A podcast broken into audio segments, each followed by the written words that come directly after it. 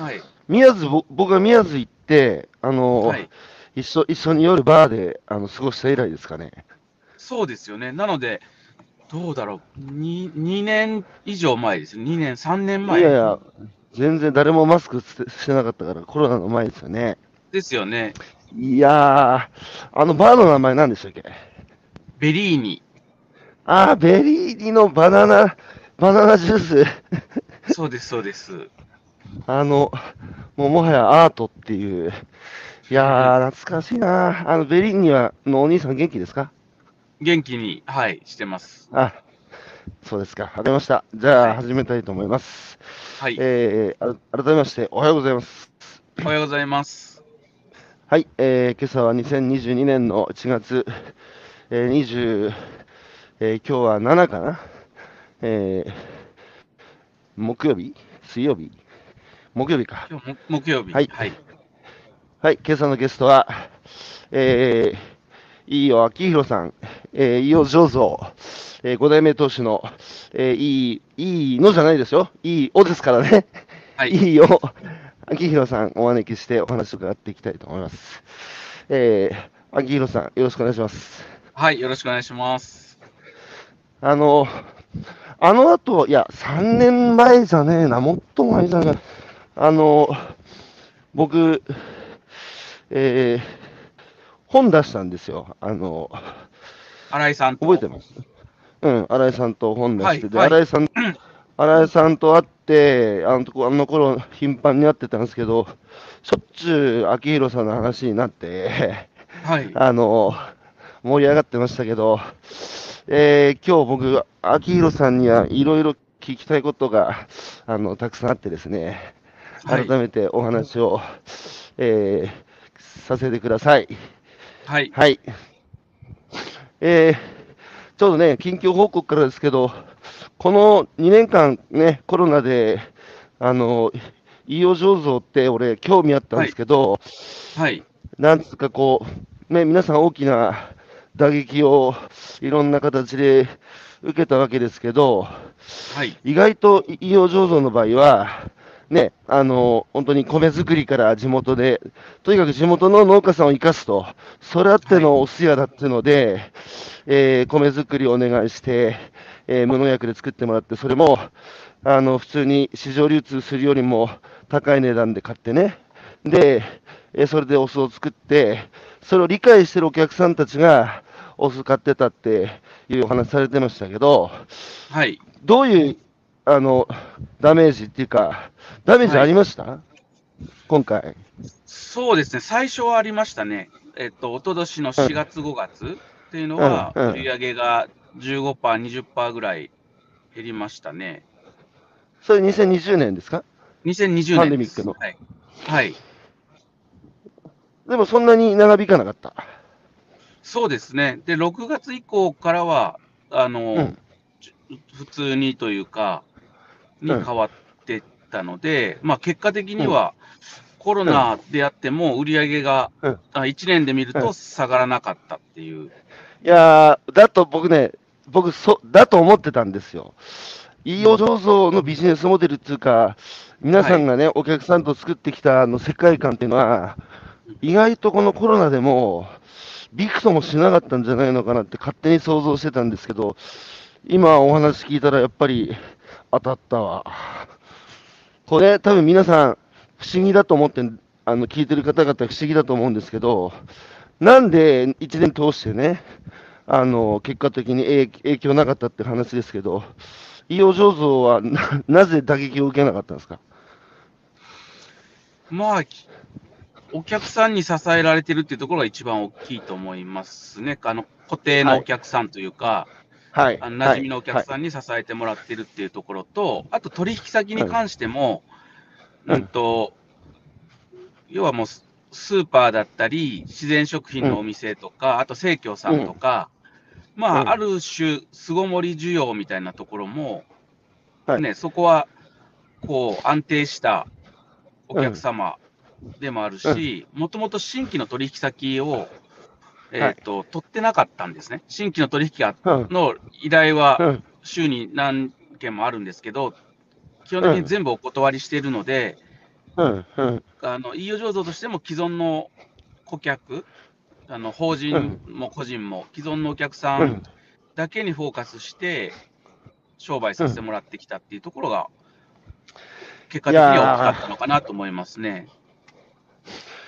あの、僕はやっぱり、その、商いをね、えーしていく上で、医療醸造のモデルっていうのは、一つの僕は、あの、すごく理想形だと思ってて、で、それはね、あの、現地におお伺いして、あの、秋広さんに出会って、僕はそれまで失礼ながら、あの、医療醸造、じゃ知らなかったんですけど、知ってから、あちこちで僕、飯尾さんの話するんですよ。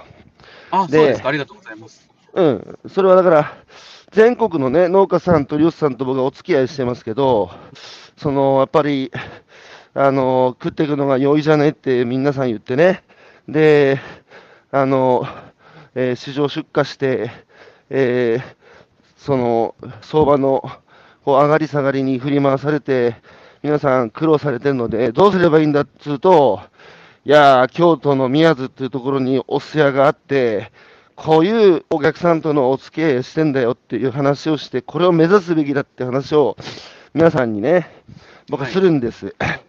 で、それは、これまでの顔の見えない不特定多数に、つまりマーケットですよね、市場を相手にすると、結局、需要と供給のバランスで値段が決められて、それに従うしかなくなる。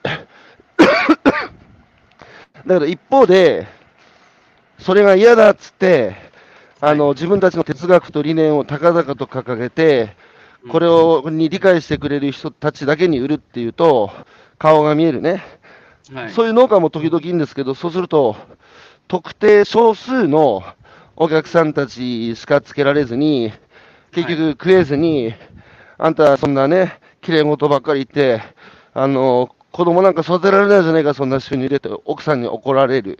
うん。で、どっちかだったんですけど、飯尾さんがやってるのはこの中間なんですよ。えー不特定多数でもなく、特定少数でもなく、特定多数、顔の見える特定多数のお客さんたちと結びついてるので、自分たちがね、あるいは、あの、自分たちがか買うてる農家さんたちが翌年以降再生産可能な値段でね、あの、売って安定的に収入を得て、えーいくっていう、この顔の見える特定多数の人お客さんたちと結ばれていくっていうのが、僕はやっぱりね、これから地域や農家が生き残っていく、やっぱ大きなあの目指すべきところだと思って、それをやっぱ体現しているのが、飯尾醸造のあの秋広さんなんですよ。だから、今回もコロナですごい馴染みのお客さんを大切にしてるお店って、やっぱりその人たちがこの店潰しちゃだめだっつうので、買い支えようっていうあの飲食店でもね、あの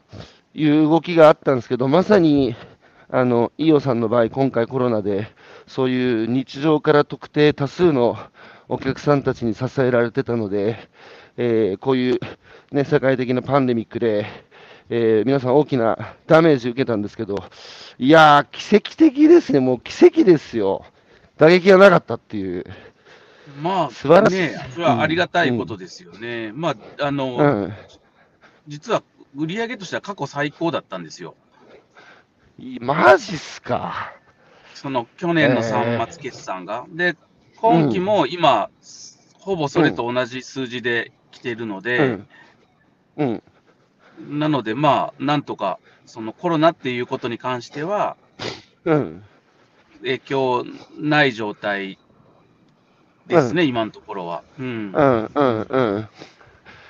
あの、改めて、はい。あの、い医療醸造がね、まあ、あの、いろんなことを秋広さん、あの、取り組みされてますけど、まあ、そのはいベースにあるのは、もうお酢作りとお米から含めて、えーお酢作りをして、おじいさんの代からですかね、あの、今からそうですね60年近く、はい60年近く前にね、あの、お父さん、おじいさんがもうもはや気が触れてる人だったと思うんですけど、当時、そうですね。当時、ね、当時だって無農薬だなんだって、あの宮津の地域社会の中でね、言って、はい。相当周りから圧力、非常にこううん。いろんな、あったと思うんですけど、改めてその飯尾醸造のお酢作りっていうのは、まあ、象象徴的な富士酢だと思うんですけど、はいち。ょっとあのしょしょどんなお酢作りをしてるのか、まず冒頭ご紹介いただいてもいいですか？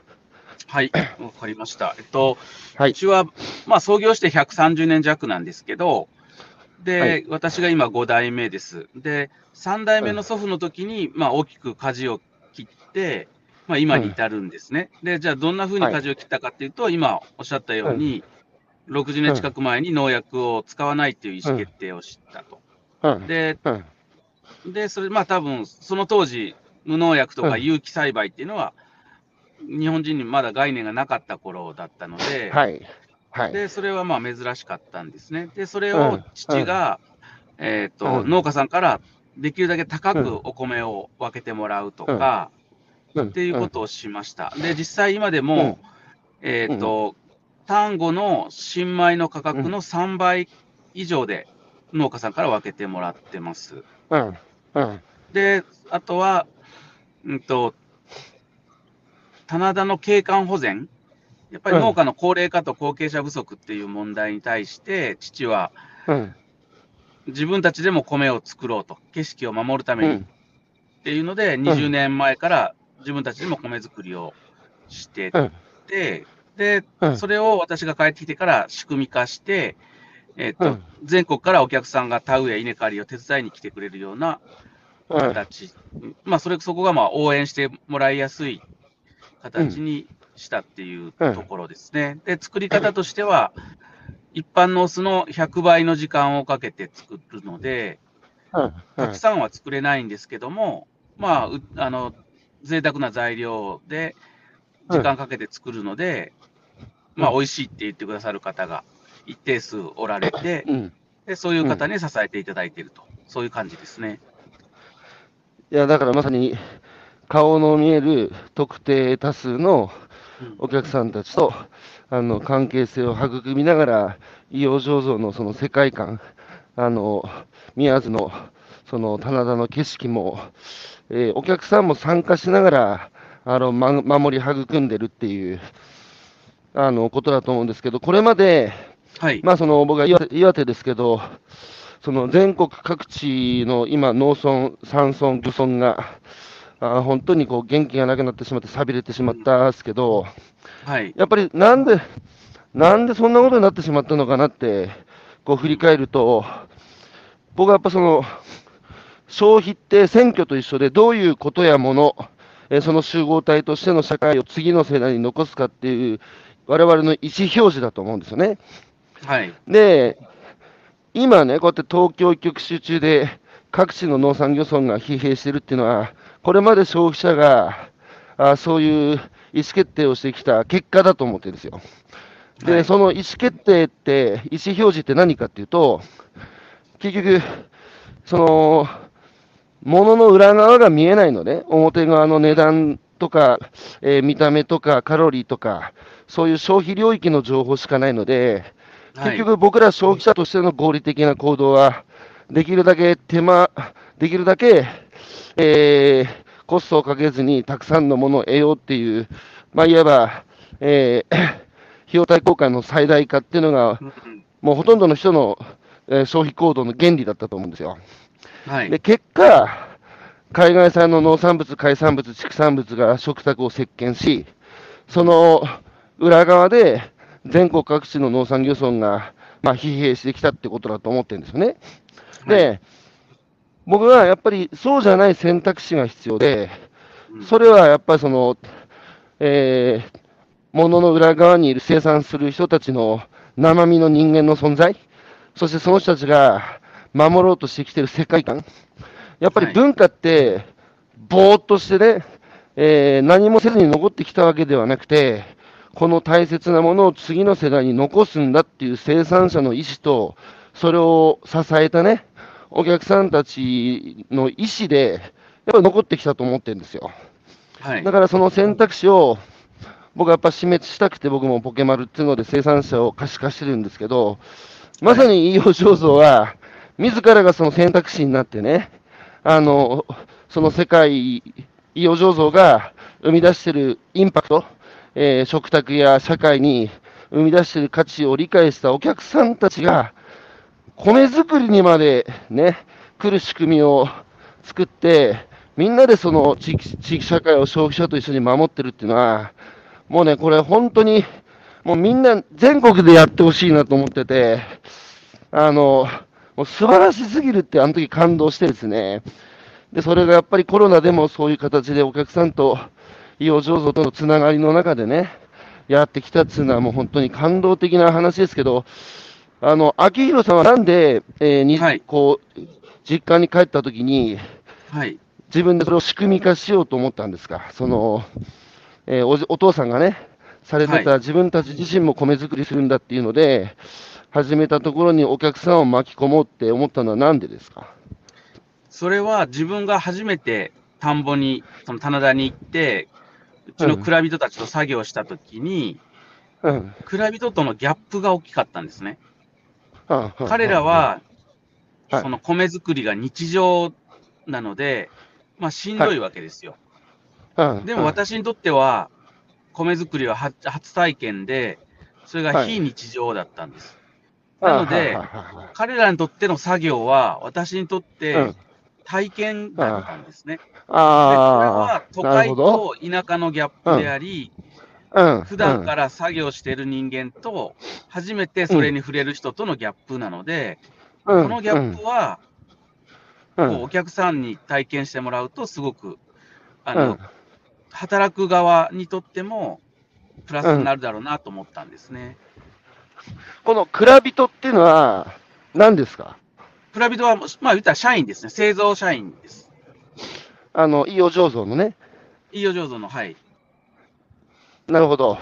お父さんが社員と一緒に自分たちも米作るってやってて、そこに5代目の息子が、えー、帰ってきて、はい、自分もやってみたら、自分にとっては体験で、まあ、えー、日常では得難い価値ある体験だったわけですね。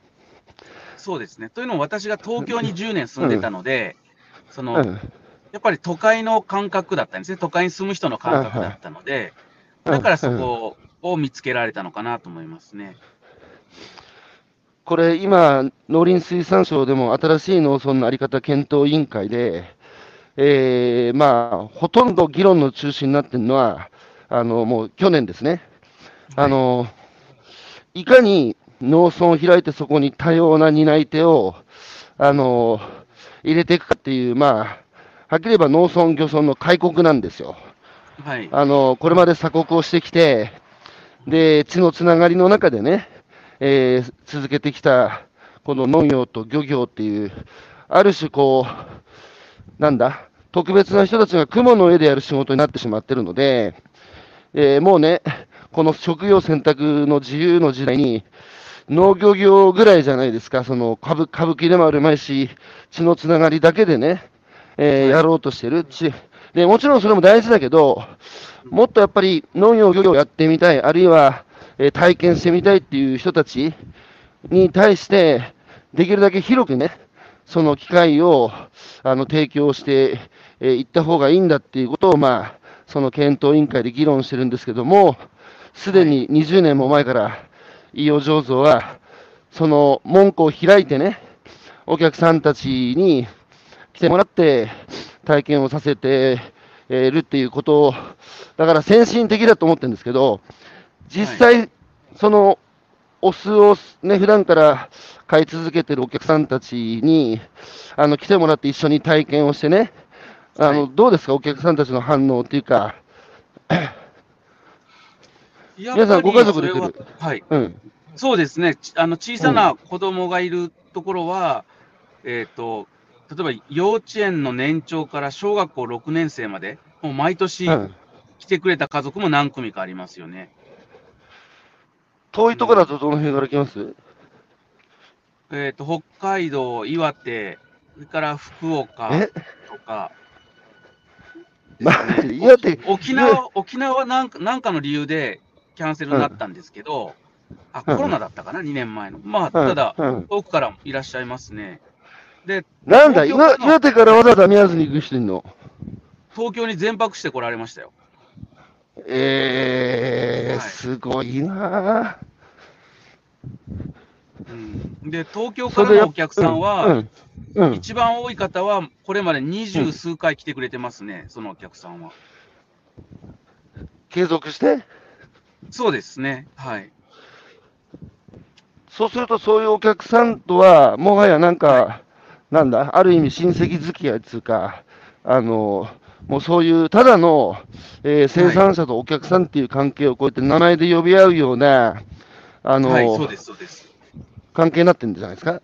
そうですね。で、それが私とっていうだけじゃなくて、うん。うちの米作りの担当者と年賀状を送り合ったり、子供とか孫が生まれたって言って、でああそれでなんはか贈り物を、ね、渡し合ったりとか、うん。そういう関係になってますね。これなんか、経営者だけがそうなる、そういう関係になることっていうのは、まああるじゃないですか、言ったら。お客さんと経営者っていう意味で言うと。ある、ある、それが。経営者じゃなくて、その製造スタッフとお客さんがみたいなところは、うちは結構、なんか、まあ、珍しいというあか、あありがたい話ですね。いやー、珍しい。珍しい。それは、社長だけがやると結局コミュニケーションコストっていうか大変になってくけど、みんなでやればそれは分散されるし、何よりも、その社長だけじゃなくて、社員のモチベーションになってきますよね。そのお客さんからちょ直接声聞けるっていうのは。うん、しかし、その、お客さんがあの来たとき、はい。どういうふうにもてなすっていうか、はい。あのあれ結構そこに時間割いて、秋広さんも、えーもてなすって話されてましたっけ？そうですね。あの、なんだろう、えっと、ただよくあるのは、田植え体験会って言って、現地集合で、はい、じゃあうん今からやり方教えますんで、やってください。で、30分ぐらいやってもらって、はい、じゃあこれで解散です、みたいなのがあるじゃないですか。あるあるあるある。ただ単に、うんと、無料で手に入る労働力としてしか使ってないと思ってて、ではいはい。ははい。はい。そうではなくて、来てもらうと、もうがっつりうん。田植えとか稲刈り作業やってもらうんですけど、その分、お弁当も都会じゃ食べられないお弁当を用意したり、うん。それからプロのカメラマンが一眼レフ持って写真を撮りに来てくれて、ほうで、その手が汚れてるので、自分たちじゃ写真撮れないじゃないですか。うん。それを一人一人の写真をプロが撮って、後でデータでお渡ししたりとか、うん。うん。うん。それから、えー、と送迎なんかもあの、車がない人たちは自分、あの私たちが送り迎えをしたり、で夜は、えーと、うちのレストランでパーティーを、うちのスタッフと一緒にパーティーをしたりとか、からうん。あとは、まあ、田植え、稲刈りファッションショーをしたりとかっていうふうに、その米を作ってくださいっていう、作業を手伝ってくださいってだけじゃなくて、うん。なんかそこには、はははなんだろう、細かい楽しみを散りばめてるっていうところが、他の田植えとは違うとこかなと思いますよね。あのこれまでの商いっていうのは大量生産、大量消費、大量廃棄の中で、生産と消費が分断されて顔が見えず、お互い利用すべき手段に生産者と消費が消費者がなって、えー生産者はできるだけ手間かけずに高く売ってやろう。消費者はできるだけ買い叩いて安く買ってやろう。自分の利益のことしか考えてなかった。で、その結果、生産と消費がこう、すごく不幸なね、あの、はいそう、バランスの悪いこう関係になってしまいましたけど、伊予さんのところ、秋代さんのところは生産と消費がそうやって顔が見える形でつながり、で、結局、手間と時間をかけてるじゃないですか、来たお客さんたちに対して、はい。できるだけ喜んでもらおうと、うんいつもね、自分たちの巣を買ってくれてる、あの、お客さんやから、できるだけ、あの、感動させたいっつうので、社員一同、どう喜ばせるかっつうので、手間と時間かけてる。で、この手間と時間って間って感じ入ってるじゃないですか。はい。だから、この手間と時間をね、あの、今生産者も、あの、直販は手間と時間ばっかりかかって、儲かんねえっつうんだけど、うんそれは物がない時代の話で、大量生産の時代の話で、これ、これからはね、これだけあらゆる分野が供給過剰で物が溢れてる時代に、やっぱ大事だと、手間と時間をかけることで、お客さんとの間に人間関係が育まれる。はでこれは人の間って書いて人間ですけども、うん。そうすると、この、そうすると、なんつうかこう、作ってくれてありがとうって、まあ、新井さんの世界観になるけれども、金払うっていうのは、はい。なんか消費者の方が偉そうにしてるけど、そうじゃなくて、作ってくれてありがとうの、お礼の印としてね、お客さんがお金払う。で、あの、医療醸造の皆さんも、できるだけ、いつも買うてくれてね、自分たちの世界を守ることに、お金を払う形で参加している消費者を喜ばせるために、手間と時間かける。そうすると、何が言いたいかって、不当化交換だって言いたいんですよ。はい。顔の見えない市場は、お金と物のやり取りが、あ取引が完了した途端に、関係性はプツって切れるんですよ。うん。だけど、医療醸造の場合は、お客さんたちがのその稲刈り体験に行ったときに、田植え体験に行ったときに、払ったもの以上のものを受け取ったつもりになって、多分帰ってくんですよ。うん。そこに差分が生まれるから、その差分を埋め,、埋めようとして、えーまたお返ししようとする、医療醸造に、そのこう繰り返しが関係性を育んで、えー強固にしていくと僕は思ってて、だからこう人間の世界なんですよ、医療醸造は。あのどんどんね、機械化して、もう合理的で役に立つか立たないか、便利か不便かっていう物差しだけで社会作ってきてね、あのもう機械の世界じゃないですか、それって。そうですね。だけどやっぱね、イオさんの世界は人間の世界なんですよ。うん。だから本当に一人でも多くの人にね、この世界観してほしいなと思うんですけど、あの、地元でイタリはいア料理店と寿司屋さんもやってますよね。そうですね。寿司屋は今ちょっと閉めてますけど、はい、やってます。これは確か夜だけ営業って言ってましたよね。そうですね。はい。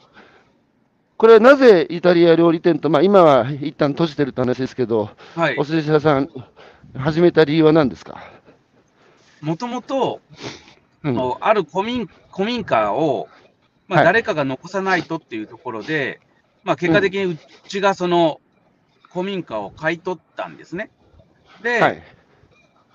でそのレストランをするうん。するにあたって、うん。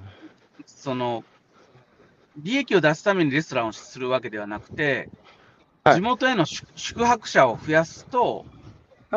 えっと、食事だとかお土産とかで、うん。えーと観光客の単価が増えて、で、町にお金が落ちるので、町も少しずつ元気になるだろうということで、はいはいはい。で、レストラン始めてるので、こう、うん宿泊してもらうためには、ランチ営業したらダメなんですね。ランチ営業しても、うち、うんうち、いくら美味しくても、うちにだけ来て、あとははいはいはい。京都、京都とか大阪に戻ってしまったら意味ないんですよ。なので、あくまでね。、うん。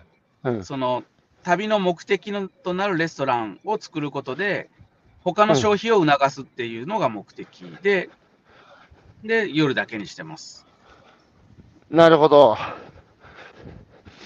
これ、自分たちの言いよう醸造だけがね、あの元気になっててもしょうがないと、やっぱその、地域全体が良くなっていかないと、まあ、はい結局小学校、小学校だって廃校になったり、すると、子供を育てられる環境がやっぱなくなってしまうのでね。で、自分のところだけ良くなるって、多少、こう、なんだ、あの、あえーまあ、やれてる人は中にいるけれども、うん問題問題はみんなで良くなっていくってことが非常に難しい世の中で、うんあの面で良くなっていく。で、秋広さんはやっぱそのすごい地地域、自分たちのふるさとっていう、これをやっぱ守るんだっていう、すごい気概を持ってやってらっしゃると思うんですけど、なんでそこまでこう、地域に対しての思いをね、あの持てるんですか？なんでしょう、まあ、もちろん自分がここに生まれ育ったっていうのもありますし、うん、で、なんでしょうね、こう、大人が、こう、諦めてたら、その次の世代ももう楽しくないじゃないですか。はいはいはい。それは自分と血がつながってなくても、近所の子でもそうですけど、ん。なんか、ね、おと大人が楽しんでなかったら、自分はじゃあ東京出ていこうとか、うんね、大阪出ていこうってなりますよね。なります。なる。ねうん。で、やっぱりもちろん一番は自分なので、自分が住んでて楽しい街じゃないと、うん。お客さんに来てもらっても楽しんでもらえないし、うん。うん。で、私の中では楽しい、住んで楽しい街っていうと、美味しいものが食べられる街なので、うん。でそれがなければもう自分が作った方がいいし、うん。一方で、自分がレストランやることによって、うん、近所の居酒屋さんとか、うん。その定食屋さんのうん。お客さんを奪うっていうのはしたくないなっていう。うん。うん。で、なので価格帯的にも、えーうんと、被らないようなお店にしたつもりなんですね。これ、自分は地域に育てられたっていう感覚は、あの、秋広さんの中でありますか？もちろんもちろんありますし、うん。そのうちのお客さんが田植えとか来てくれる理由の一つは、やっぱり天の橋立があってとか、その。要は、ね、その全国的にも有名な場所うん。で、やっぱりその、まあ、京都っていうブランドもありますし、まあ、端っことはいえ、うん。一応京都なので、やっぱりそこの恩恵をずっと受けてきたのかなと思いますよね。なんか僕らの世代って、はい。まだまだ自分の親以外の地域の人からね、あの、怒鳴られたり、いろんなことを教わって育ったので、僕もやっぱ地域に育てられたっていう感覚、まだやっぱある世代なんですよ。はい。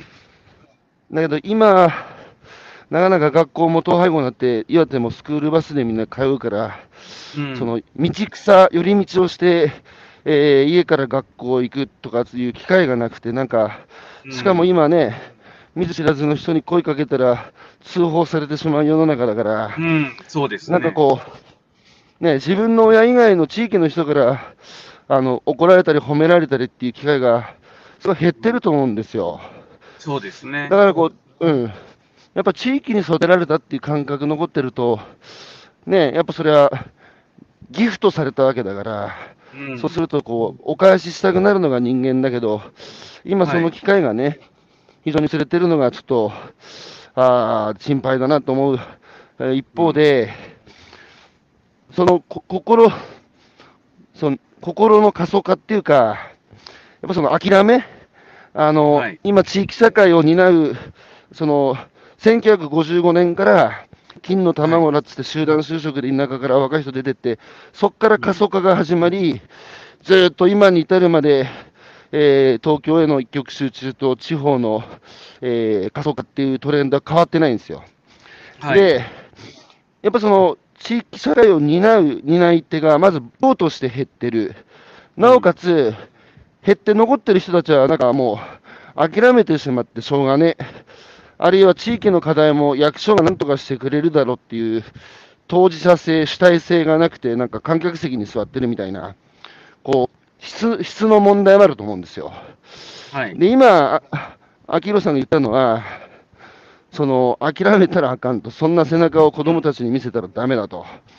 やっぱ自分たちのね、地域は、あの、自分たちで観客席からグラウンドに降りて、役場の人とも一緒に手取り合ってね、やっぱりその、繋いできたものを次の世代に繋いで残すっていう、その、意思を、やっぱり次の世代に見せることがね、あの、何よりも大事だっつうのは、本当に共共感するっつうか、やっぱ、こう、子供たち、今時の子供たちっつうけど、どの時代も子供は変わらずに、親、見せてる親の背中が変わってるだけなので、うん。やっぱ、ね、文句ばっかり言って諦めてる大人が多い地域に、若い人は残らないし、出てく一方だし、だけど、ね、やっぱ親たちが楽しんで、あの、生きてる地域だったら、やっぱ親の背中見て育ってるから、一旦は東京出てもね、帰ってくるだろうし、あとやっぱお客さんも、なんだろう、観光もさ、やっぱ自分たちがめでてるね、文化、だからこそよそから見て光り輝くのであって、自分たちが日常めでてもないのに、観光客呼ぼうって言ったって、ね、あの来てもね、全然なんか、あの輝いてないと思うんですよ。だからそういう意味で、自分たちがまずその地域に暮らしていることを楽しんで、で課題も解決していくっていう、そこはね、非常に重要なあの、ポイントだなって、改めて今、お話を伺ってて思いましたが、その、もともとね、あの大学で東京でになって、はい、でその後コカココカ・コーラにお勤めになるじゃないですか。そうですね。で、それは、ね、もう5代目で、いずれ戻って自分がやるっていうのは決めて大学に出てったわけですよね。そうです、そうです。で、なんで一旦コカ・コーラで入ったんですか？うんと、学生の時が、いわゆる研究職というか、はい。あの、なんだろう、三角フラスコ振ってとか、そういう世界だったんですね。で、はいはいはい。そのまま家帰っても、何も通用しないなと思ったんで、うんで、まずはそれなりに大きな会社で、うんその営営業をしたいなと最初思ってたんですなるほど。でただ、まあ、結果的には営営業じゃなく営業に向いてないってことが入ってすぐに分かったので、うん、え向いてなかったの？向いてなかった向いてなかったの？向いてなかった。ね、マジで、はい、ほうほうほうほで、うん。あの、2年ぐらい営業のサポートみたいなのをした後、まあ、運がいいことに、えー社員教育の部署に異動になったり、あとはまあ最後辞めるときは、東京エリアのマーケティングの部署にいたんですね。で、う。うんうん、そこでの経験がすごい大きくて、うん、当時コカ・コーラって世界ナンバーワンブランドだったんですよ。二十数年前は。はいはいはい、まあ、今でいう、あの、グーグルとかね、ガー GAFA みたいな感じで、うん、ブランドとして世界ナンバーワンブランドから、えっ、と、飯尾醸造に入ったときに、このギャップがすごいじゃないですか。はいはいはいはいはい。世界ナンバーワンブランドからそんなに知られてない小さなお酢屋に。で、このギャップは利用できるなと思って、じゃあ、うんコカ・コーラと全部真逆をすれば、うちはうまくいくなっていうのが見えたんです。まあ、お寿司屋で言うと、ミツカンと真逆をやれば、うちはなんとか食っていけるんじゃないかなっていう、そこですね。なるほど。なるほど。世界に通用するグローバル企業のやり方を、えー、真似してしまったら、それは、あの、横綱相撲を取られて、すぐ押し切られて消えてしまうと。そうじゃなくて、自分たちの土俵を作って、自分たちの土俵で戦うべきだ。自分たちはやっぱ地域社会に根ざした企業なので、だったら、そのグローバル企業と真逆のことをすればいいんじゃないかっていう発想ですか？そうです。で、これが仮にうん。伊藤園に就職してたら、この発想なかったと思うんですよ。なんで？やっぱり、え伊藤園は業界で言うと4位とか5位なんで、ああ、コカ・は。コーラっていう圧倒的なそのトップにいたからこそ、あの真逆っていう発想になったはずなんですよね。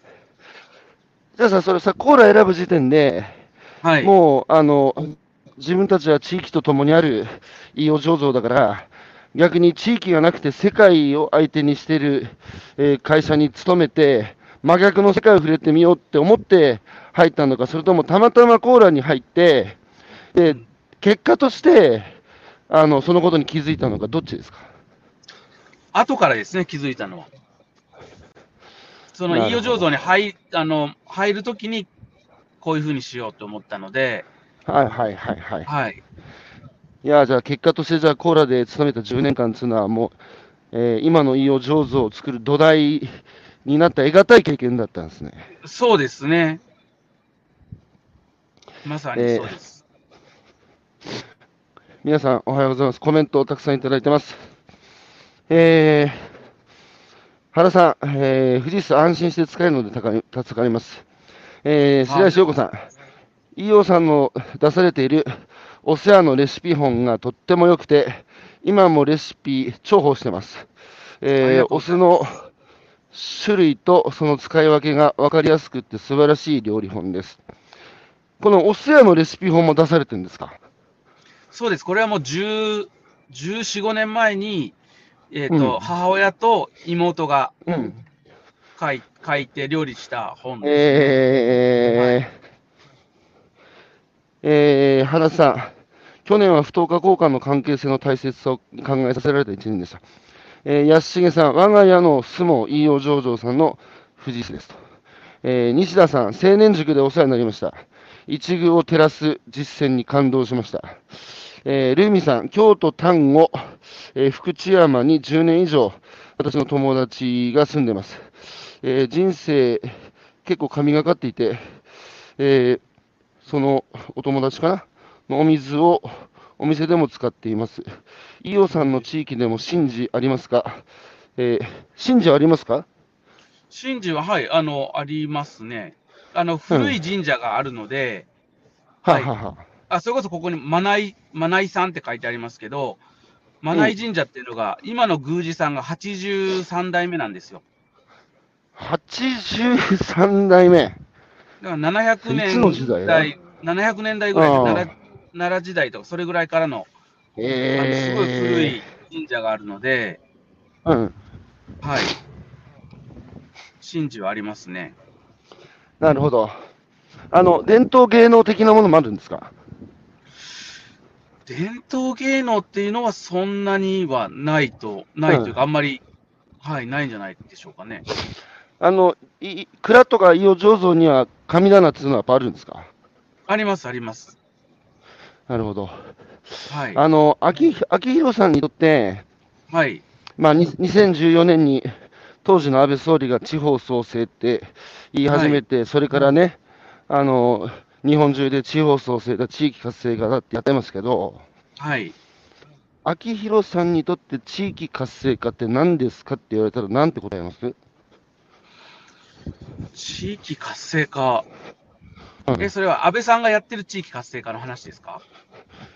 いや、じゃなくて自分自身が、はい、いいです、いいです、もう、地域活性化って言葉に違和感になったら、それを焼き直し、あの、えー、言い直してもいいですし、飯野さんにとって地域が元気になるっていうのは、あの、うん、だからその国中でね、ずっと地方活性化って、えー、地域活性化って言ってることを自体に対して、飯野さんがどう思ってるのか、自分にとっての地域が元気になるってどういうことなのかをちょっと聞きたいんですよ。あれじゃないですかね、次の世代にバトンをみんなが渡せるのが、その地域活性だと思うんですよね。その世代交代できるって。これはもう会社にとってもそうだし、うん、とその、えっ、ー、と、町にとってもそうだと思いますけどね。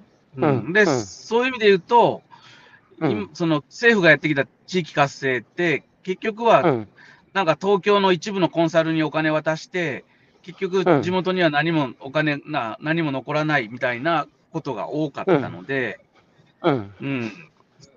そこはなんか嫌だなと思って、うん、あの今は地元の食の生産者向けのワークショップとかを、まあ、頼まれてやってるんですけど、うん、その東京のコンサルが、うん、こう、ね、1年ごとにいろんなところに行って、なんか、ね、お金もらって、また東京に戻っていくっていうのは地域創生じゃないなとは思ってますね。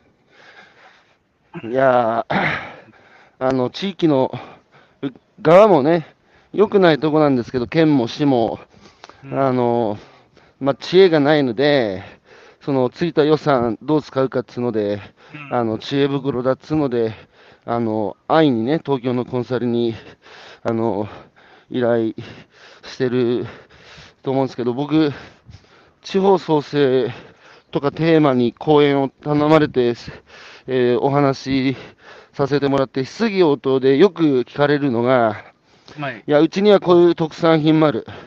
で、うちにはこう地域課題がある。どうすればいいと思いますかってよく聞かれるんですよ。はい、で、僕、ちょっとね、厳しいようだけど、もはや僕にその質問してる時点で終わってると思いますよって話するんですよ。はい。なんで僕にわかるんですかって、僕そこに住んでないんですよと。うん、ね、そこに住んでる人たちの幸せだとか、あるいは課題感っていうのは、やっぱそこに住んでる人たちが身をもって感じてることだからね、自分たちで答えを考えて見つけるしかないじゃないですかと。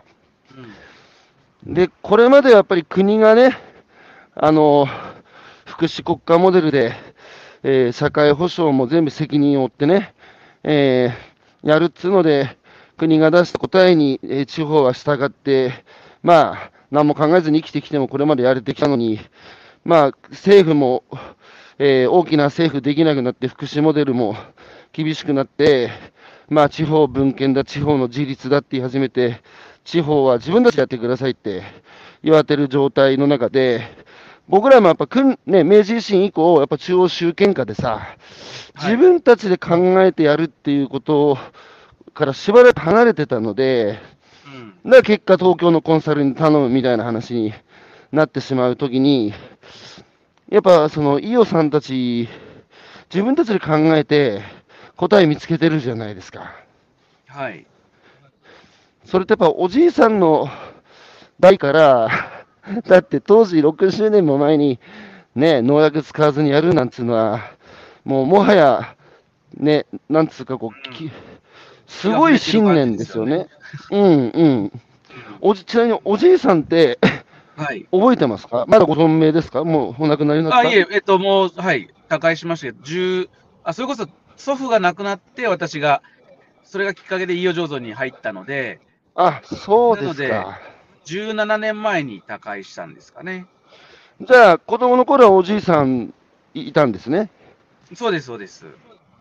どんなおじいさんでした？でも仕事に関しては何にも、あの、うん。わからなかったですね。もうその時にはもう父親がやってたのではいはい、祖父はうん。うん。その蔵の中には入ってなかったんですよ。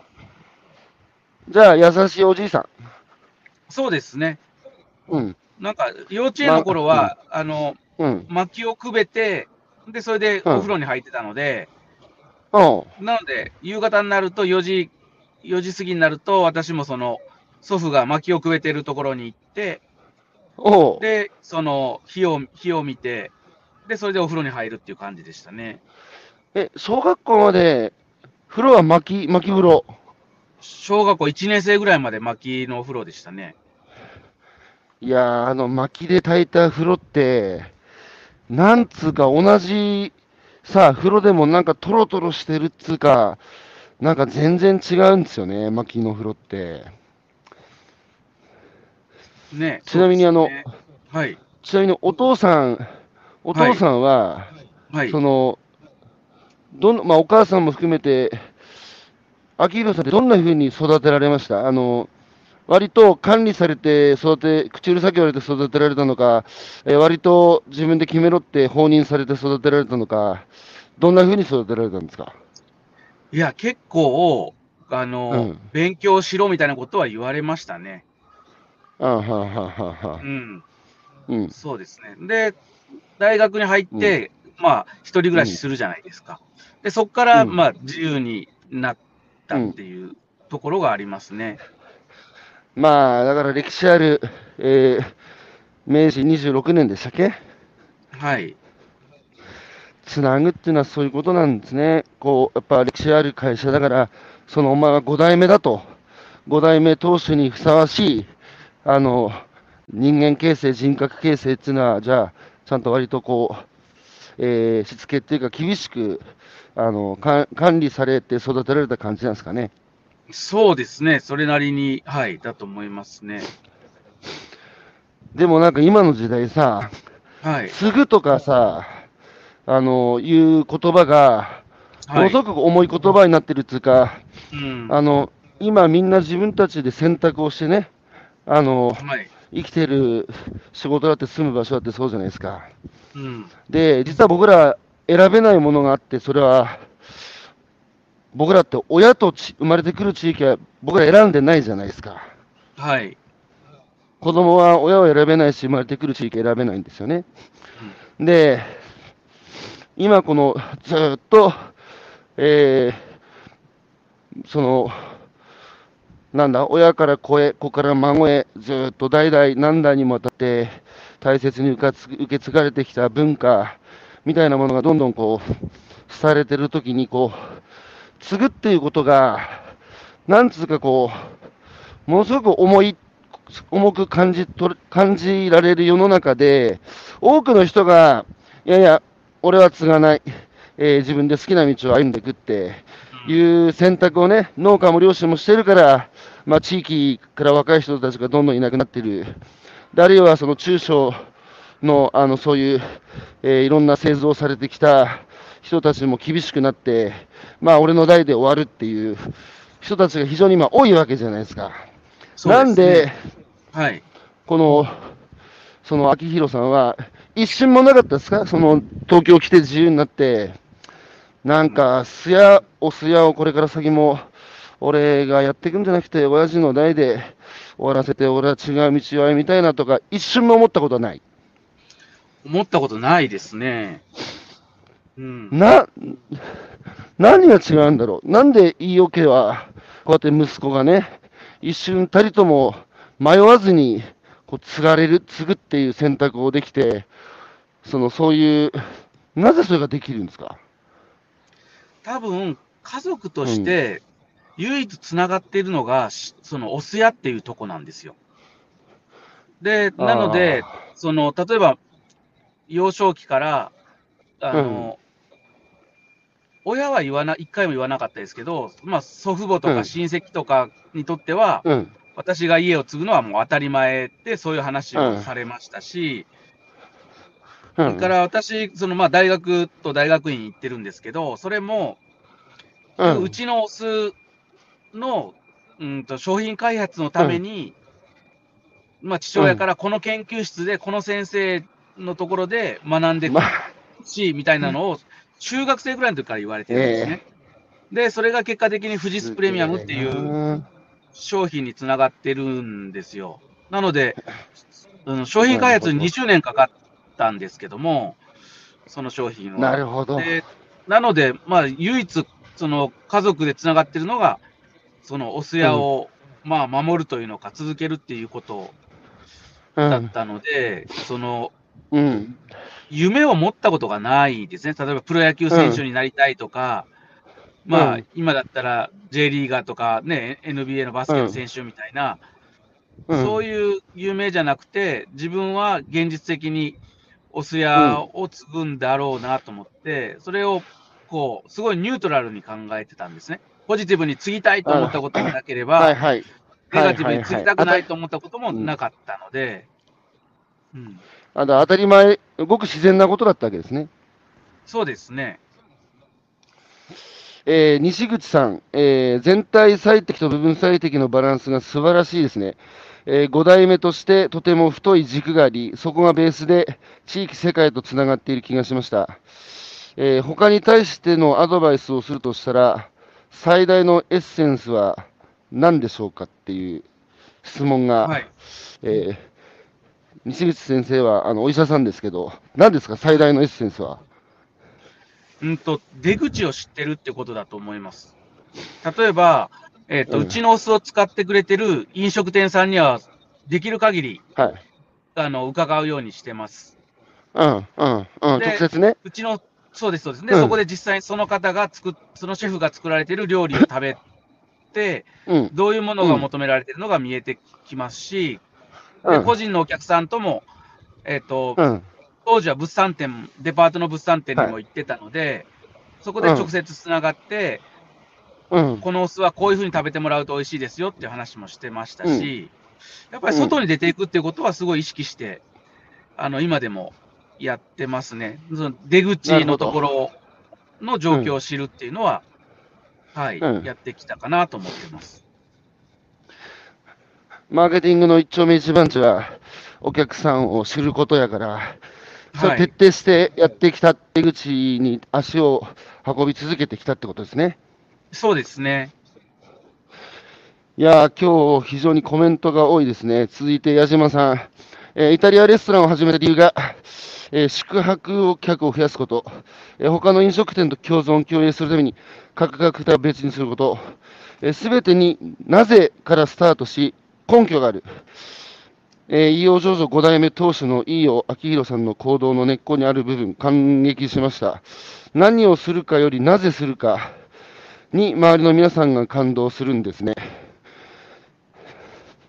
そうですね、なぜするかっていうのは常にありますよね、い意味が、秋広さんがやってることは。そうですね。やっぱりその、うんえっと、言語化できるっていうのがすごい大事かなと思ってるので。でやっぱりその仕事の半分以上は伝えることじゃないですか。社うん内、社外問わず、うん。そのやっぱりまあ伝えるためには、ね、腑に落ちうん。た行動を取るっていうのがうん。大事かなと思ってます。腑に落ちた行動っていうのは、だから、まず自分自身が心の中で納得して、あの、腑に落ちて、やらないことは相手に伝わらないから、まずそこですよね。そうですね。えー佐野さん、魅力的な人、えー魅力的な街の特徴である、えー噂を聞き、いいねを打ち、直接その人に会い、その土地の魅力に触れなるほどと打ち、最後にまたねと打ち、まさに伊代さんはまた会いたくなる人と実感しました。えー、伊代明宏さん、最最後に一言言っていいですか？はい。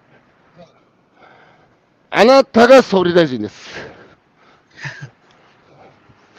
マジで今の話をね、あの、所信表明演説で多くの日本中の人たちにね、えー伝えられたらね、なんか日本の社会は変わるような気がするな。うんちなみに政治とか目指したことないですか？ないです、ないです。もう一番遠いですね。うん、そうですか。